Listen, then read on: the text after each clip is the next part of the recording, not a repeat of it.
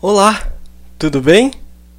Meu nome é Guto e muito obrigado por você me dar essa oportunidade de poder compartilhar esse conteúdo com você via podcast. Esse é o quarto e último episódio da primeira temporada Manual da Meditação e nós vamos terminar essa temporada com uma das perguntas que eu fiz lá no meu Instagram. É, eu sugeri que as pessoas perguntassem coisas a mestres da meditação e essa foi uma pergunta que uma pessoa enviou e que me tocou muito. Então essa foi a última pergunta que eu fiz para essas duas entrevistadas, é, a Amanda Malaguti e a Dani Bellini, que vocês podem acessar os, as redes sociais dela através dos links aqui nos comentários. É, a pergunta foi: por que viver dói tanto e por que nós guardamos tanta mágoa? Por que viver dói tanto? A gente estava falando em identificação, né? Então, partindo nesse princípio, é, eu gostaria que eles, que vocês, né, é, fizessem um pouquinho desse mergulho novamente para o coração.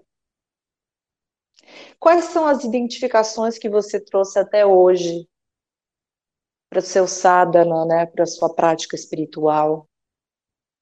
Qual foi o caminho que você percorreu até hoje? Quais foram as suas escolhas? Eu não estou falando para vocês se julgarem, não é isso. É só para vocês se autoestudarem um pouco. Quais foram essas escolhas? Quais foram aqueles momentos que você acolheu o quê? Você permitiu que esse tipo de sentimento fizesse parte, tá? Porque nós viemos aqui nesse plano não foi para sofrer. Ninguém veio aqui para sofrer. Ah, meu Deus, é meu karma. Não, calma. Calma com esse karma. Vamos pensar bem. Calma com esse karma. É, não, não, não é bem assim. Karma, karma é ação. Então, você foi e, e foi, foi fruto de uma ação que você trouxe esse sentimento. Então, é o momento agora de você fazer o, o, o que eu chamo no, nos meus cursos de de um trabalho do Bhagavad Gita, onde Krishna fala assim para os seus discípulos: se você está atraindo esses tipos de sentimentos errados, você vai agora pegar, se identificar com esse sentimento sim, com essa dor, vai se fechar como um casco de uma tartaruga. Você vai estar ali na sua caverninha e vai se autoestudar.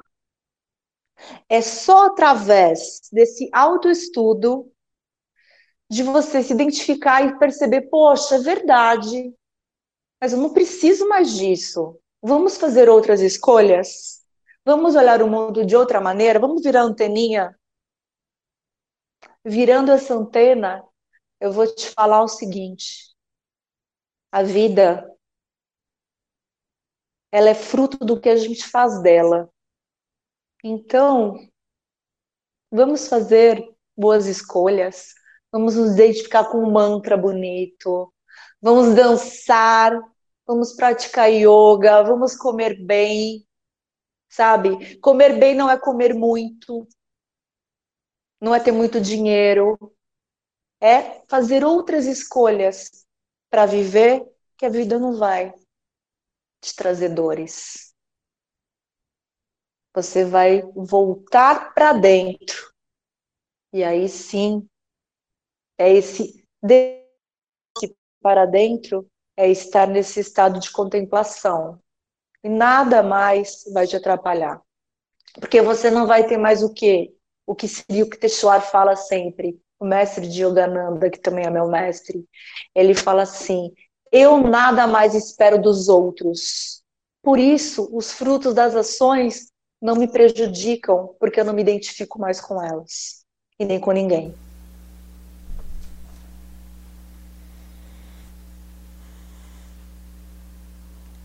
Maravilhoso. Muito obrigado, Dani, por estar aqui. Muito obrigado por compartilhar o seu conhecimento com a gente. E você estará, será sempre convidado a vir aqui dar um pouquinho da sua palavra. Amandinha, sua vez agora. Porque viver dói tanto, né? Eu tenho um olhar de praticante é, iniciante, querendo ou não, né? Existem pessoas com mais de 30 anos de prática, então, enfim.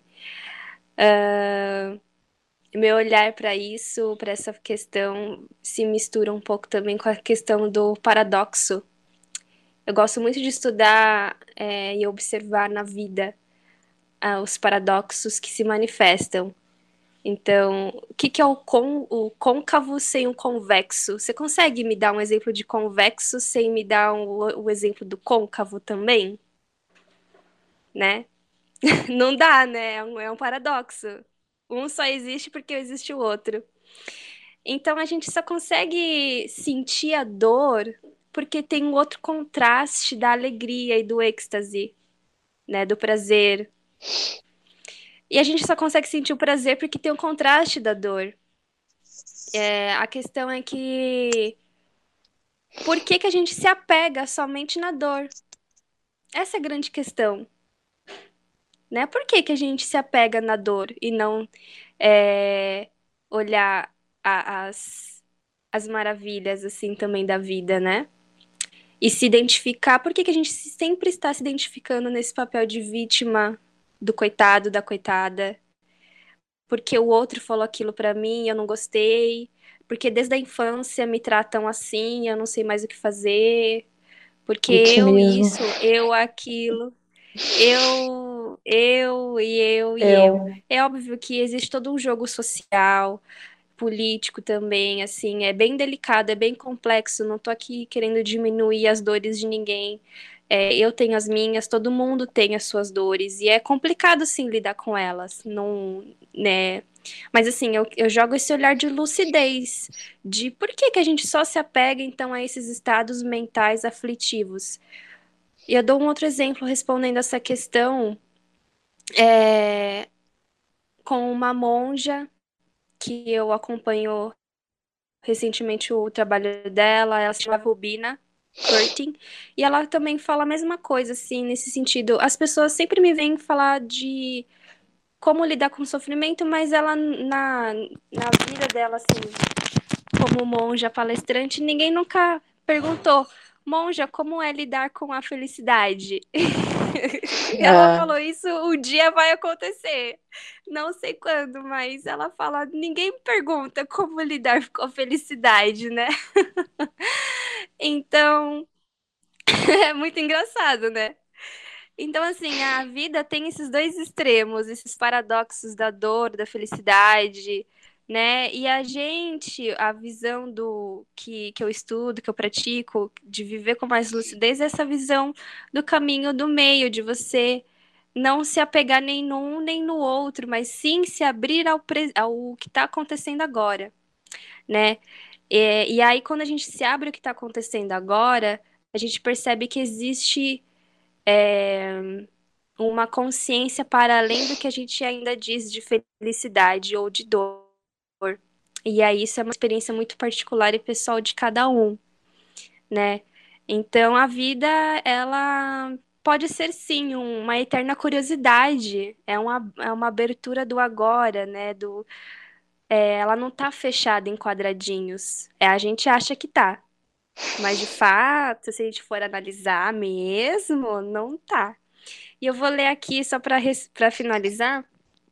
É, é um trecho de um livro chamado Quando Tudo Se Desfaz, da monja Pema Chodron. E ela fala, ela dá um relato de um amigo dela que tinha AIDS. Então você imagina, né? Às vezes as pessoas, nossa, viver com essa doença, né? E aqui ela fala: tem um amigo que está morrendo de AIDS.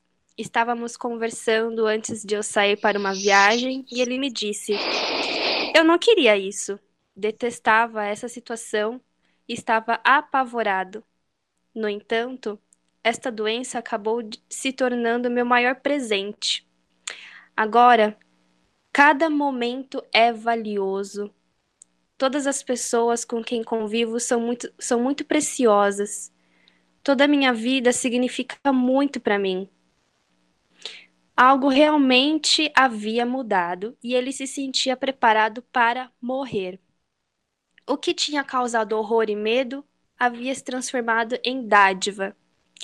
Quando tudo se desintegra, todas as nossas crenças do que achamos que somos, somos submetidos a uma espécie de teste e também a um certo processo de cura.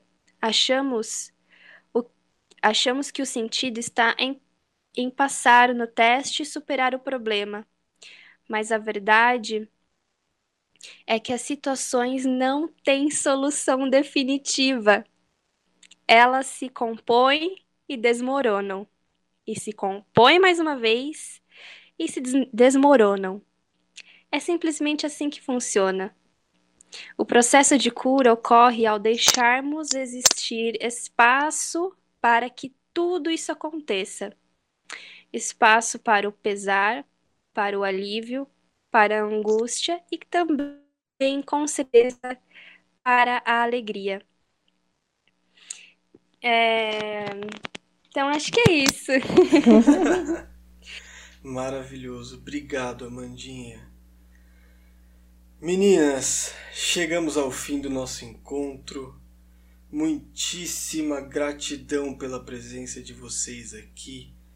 É, acho que a gente conseguiu produzir um conteúdo bastante rico em diversos aspectos.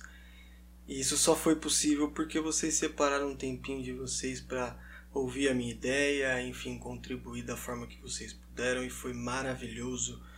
Foi uma bênção, uma honra tê-las vocês nessa tarde aqui comigo. Muitíssimo obrigado, espero que vocês tenham gostado da experiência. Obrigada, querido. Eu que agradeço. Pegamos a nave e fomos voar bem alto. Gosto. É muito bom, né? Ai, é maravilhoso. Ai, gente, obrigado. Muito obrigada. Então é isso, gente. Esse foi o nosso último episódio da série Manual da Meditação. Se esse essa série te ajudou, se tirou suas dúvidas, se te motivou de alguma forma, ou se você ouviu esse podcast e falou: Meu, eu preciso mostrar esse podcast para essa pessoa. É, por favor, compartilhe com seus amigos, mande para os seus familiares se você achou que te ajudou e pode ajudar alguém. Muito obrigado pela sua atenção. Até a próxima série. Se tiver, vamos ver como é que essas coisas vão acontecer e como é que as coisas vão progredir. Um abraço para você e medite-se.